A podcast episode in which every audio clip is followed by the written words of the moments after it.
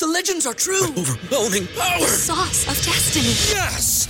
The most legendary sauce has arrived as McDonald's transforms into the anime world of WickDonald's. The greatest flavors unite in all new savory chili McDonald's sauce to make your 10-piece Wick Nuggets, fries, and Sprite ultra powerful. Unlock manga comics with every meal and sit down for a new anime short every week only at WickDonald's. Ba-da-ba-ba-ba, go! At participating McDonald's for a limited time while supplies last. What's so special about Hero Bread's soft, fluffy, and delicious breads, buns, and tortillas? Hero Bread serves up 0 to 1 grams of net carbs, 5 to 11 grams of protein, and high fiber in every delicious serving. Made with natural ingredients, Hero Bread supports gut health, promotes weight management, and helps maintain blood sugar. Hero also drops other limited edition ultra low net carb goodies like rich, flaky croissants and buttery brioche slider rolls. Head to hero.co to shop today. Los criminólogos dicen que no existe el crimen perfecto. Lo que existe es el crimen mal investigado.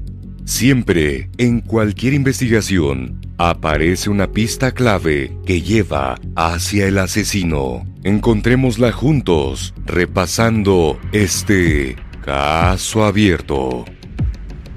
Hola a todos, mi nombre es Adrián y en cada video repasaremos todos los detalles de los más terribles casos criminales. Antes de empezar, no te olvides de suscribirte y déjame tu me gusta para que pueda seguir trayéndote el mejor contenido de investigación. Recuerda también activar la campanita, ya que estaré subiendo videos tres veces a la semana. Empecemos. El caso de Rebecca Roche. Rebecca Roche, nacida en 2004, en Alemania, era una chica extrovertida, pero a la vez reservada de 15 años, que adoraba las redes sociales, la música moderna, en especial la banda coreana BTS, y también le gustaba salir de fiesta, aunque en ocasiones le dificultaba hacer amigos, y a veces prefería estar sola. Se trata de una descripción ambigua y contradictoria, muy normal, en una adolescente que se ajusta a millones de otras niñas en cualquier lugar del mundo, con una diferencia abismal. Rebeca desapareció sin dejar rastro alguno, como si se la hubiera tragado la tierra. Era la noche del 17 de febrero del año 2019, cuando Rebeca decidió quedarse en casa de Jessica, su hermana mayor, situada en Berlín-Letz, y luego se iría directamente a la escuela a la mañana siguiente. Jessica estaba pasando la noche en compañía de su pequeña hija, mientras que Florian, el esposo de Jessica, se encontraba en un viaje de negocios y no llegaría sino hasta la madrugada. Era una noche normal, que nada tenía de especial hasta ahora. Jessica y su hija se fueron a dormir en la habitación principal del primer piso, y Rebecca se quedó dormida en el sofá de la casa en la planta baja. A las 7 de la mañana del 18 de febrero, Jessica salió a trabajar acompañada de su hija y no encontró a Rebeca en el sofá. Se imaginó que o estaba en algún otro lado de la casa o sencillamente madrugó para irse a clases. Eran las 7:15 de esa mañana cuando Brigitte Roche, la madre de Rebeca, intentó localizar por teléfono a su hija, pero la llamada caía una y otra vez en el correo de voz. A Brigitte le llamó la atención que el teléfono de Rebeca estuviera sin batería o fuera de cobertura. Se comunicó con Florian a las 8.42 y de una forma evasiva y sin darle mayor explicaciones, su yerno le informó que Rebeca ya no estaba en la casa. Mientras tanto, en la escuela, de inmediato notaron la inasistencia a clases de Rebeca. La directora se comunicó con sus padres para saber si la niña estaba enferma, y como respuesta obtuvo la voz de una madre terriblemente preocupada al no saber en dónde estaba su hija.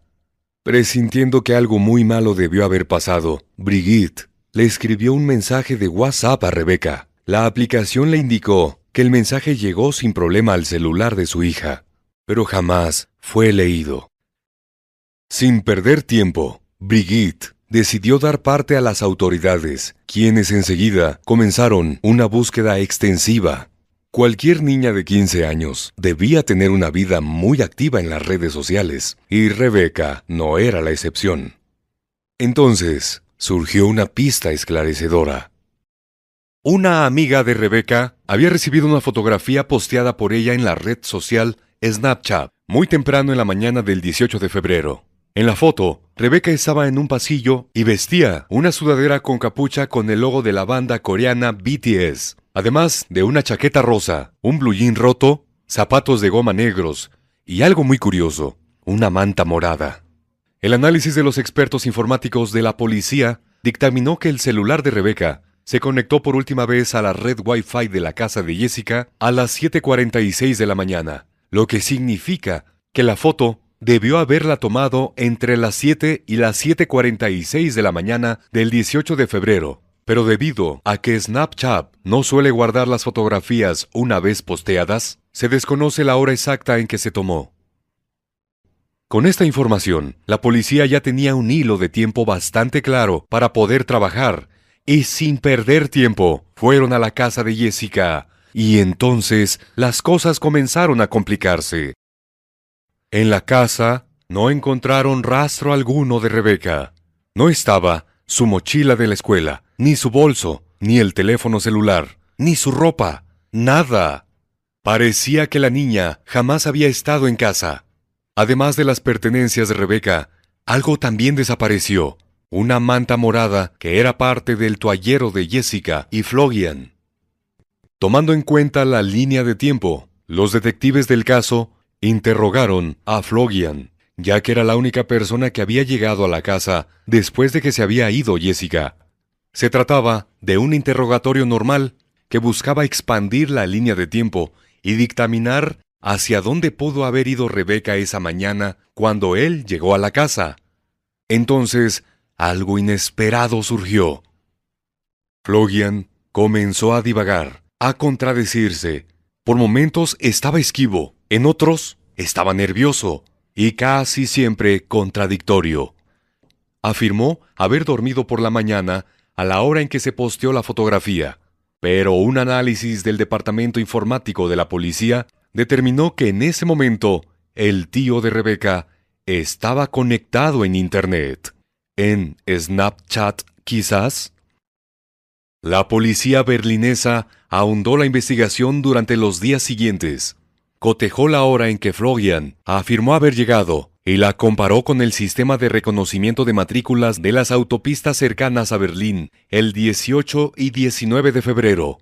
El vehículo de Florian había transitado la carretera A12 en dirección a Frankfurt y de ahí a Polonia. Pero en su declaración, Florian jamás proporcionó esa información. ¿Acaso estaba viajando con Rebeca o transportando su cadáver? El comportamiento de Florian empeoró. Ya estaba abiertamente preocupado y nervioso, y no podía dar un motivo consistente de qué estaba haciendo en una carretera tan alejada y en una región que era muy conocida por los cuerpos policiales por ser una ruta del narcotráfico y de la trata de blancas de Europa Oriental. ¿Acaso Florian estaba envuelto en un grave problema de drogas y Rebeca se enteró de lo que no debía? El padre de Rebeca, Bean Ross, sospechó desde un primer momento que se podía tratar de problemas de drogas, algo que la hermana de Florian también confirmó. Para la policía no había dudas. Florian era el único sospechoso de la desaparición de Rebeca y fue detenido y puesto bajo arresto. Ahora solo necesitaban publicar en los medios de comunicación y en las redes sociales fotos de Rebeca que sirvieran de soporte a la investigación y recabar las evidencias para condenar formalmente a Flogian. Fue entonces que de manera inesperada todo comenzó a complicarse. De repente, una andanada de testigos apareció en mesa. Alguien declaró haber visto el 18 de febrero un Renault Twingo rojo, como el que pertenecía a Flogian, en un acampado boscoso cerca a Kumasdov, en la A12. Otros dos testimonios de habitantes de la zona respaldaron esta declaración. Sin embargo, era una evidencia circunstancial. ya que se trataba de un modelo muy popular en Alemania, y ninguno de los testigos anotó la placa ni reconocieron a Florian en una ronda de testigos. La policía no se dejó intimidar, y peinaron toda la zona en busca de cualquier rastro que pudiera dar con Rebeca, pero no encontraron nada. En otro testimonio, que al principio parecía ser clave, un vecino de Jessica reconoció a Rebeca en la calle a finales de la mañana del 18 de febrero portando una manta morada y mostrando una extraña actitud sarcástica. Al testigo le llamó la atención porque en la madrugada había llovido y la manta estaba seca. Este dato crucial podía ampliar la línea temporal de la desaparición. Pero rápidamente fue desechado este testimonio porque el registro meteorológico lo contradecía. Otros testigos identificaron a Rebeca en una parada de autobuses de la línea 171 durante el 18 de febrero. Pero nuevamente la investigación de las cámaras de seguridad dio al traste esa información, ya que no se podía identificar de manera positiva.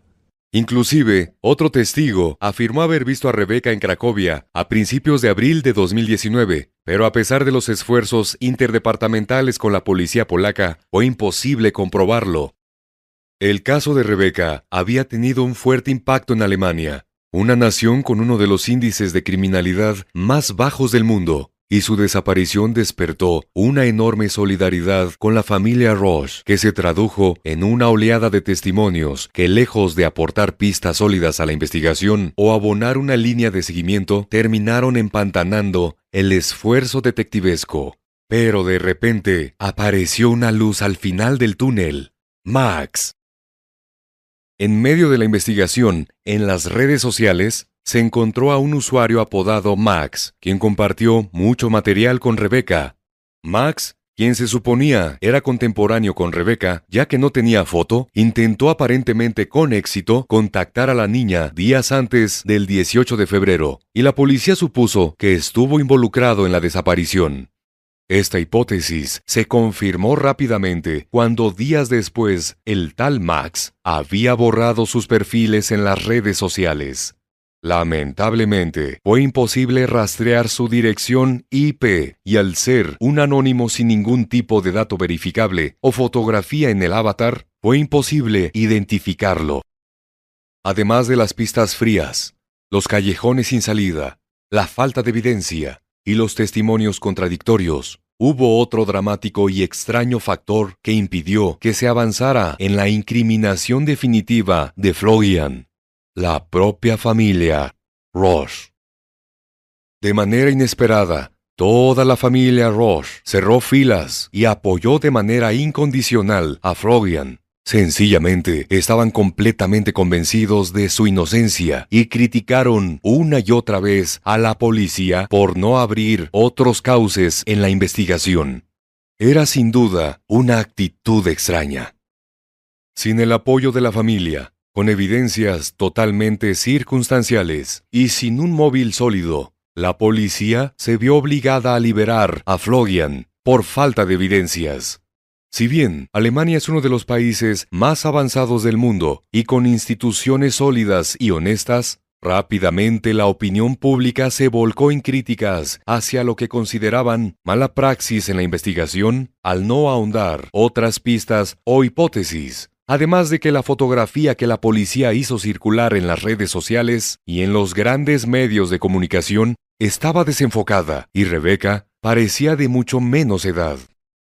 Presionados por la opinión pública, la falta de evidencias y el apremio por encontrar a Rebeca, la policía decidió emprender nuevas hipótesis, intentando descifrar qué fue lo que pasó durante las 7 y las 9 de la mañana del fatídico 18 de febrero de 2019. Rebeca presentaba, según los testimonios de familiares y compañeros, una actitud muy contradictoria. En un momento estaba contenta, y de repente estaba retraída y ensimismada, y en ocasiones inclusive deprimida. ¿Acaso decidió quitarse la vida? Esta hipótesis fue rápidamente descartada.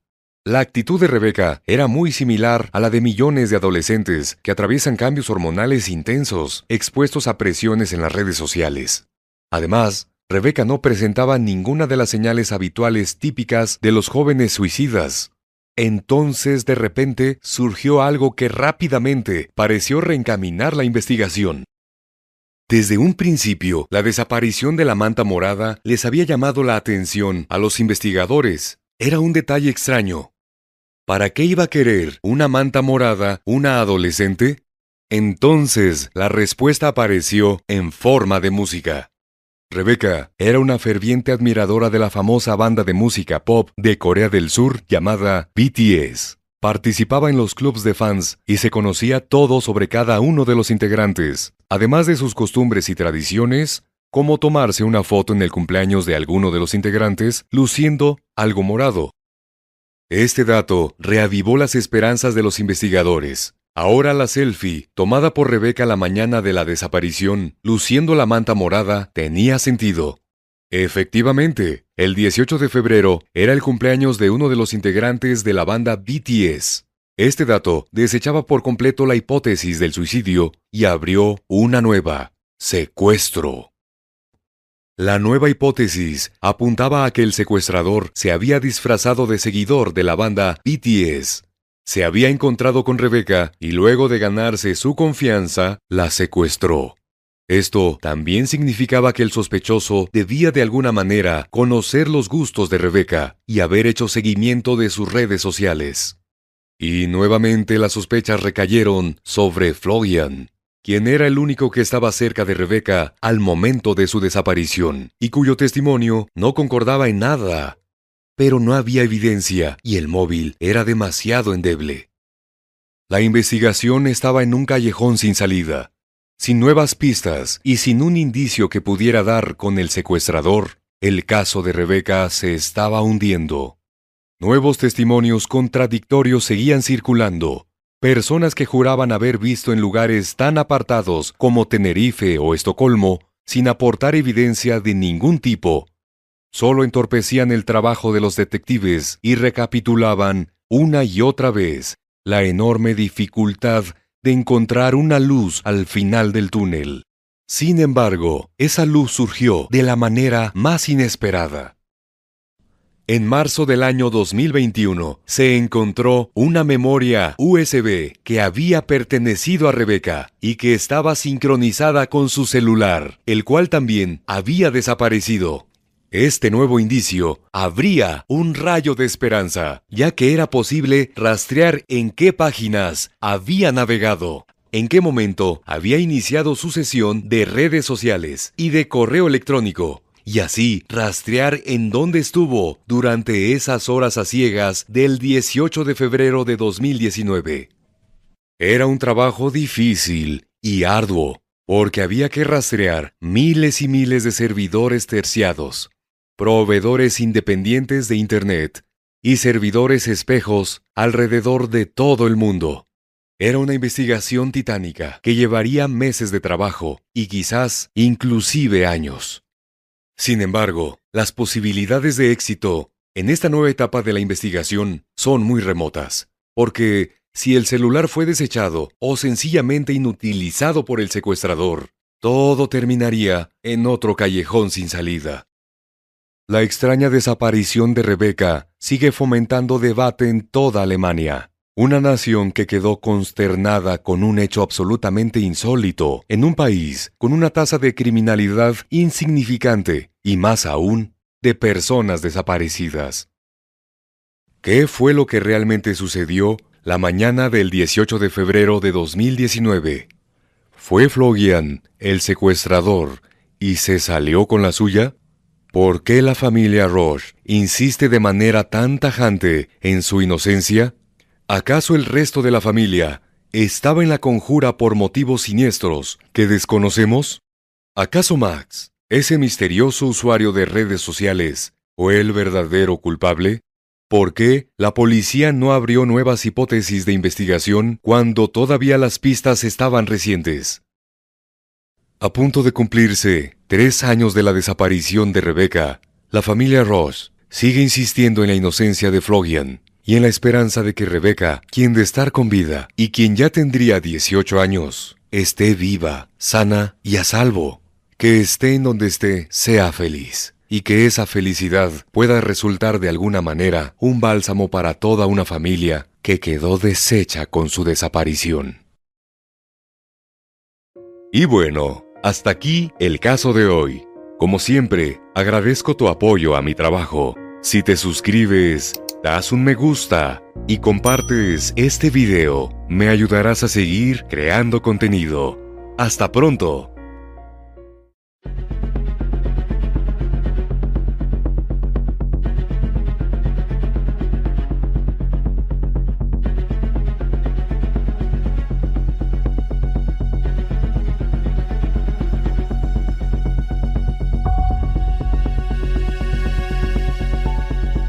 Parker, our purpose is simple.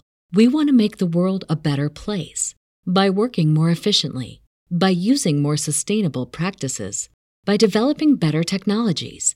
We keep moving forward. With each new idea, innovation, and partnership, we're one step closer to fulfilling our purpose every single day. To find out more, visit parker.com/purpose. Parker, engineering your success.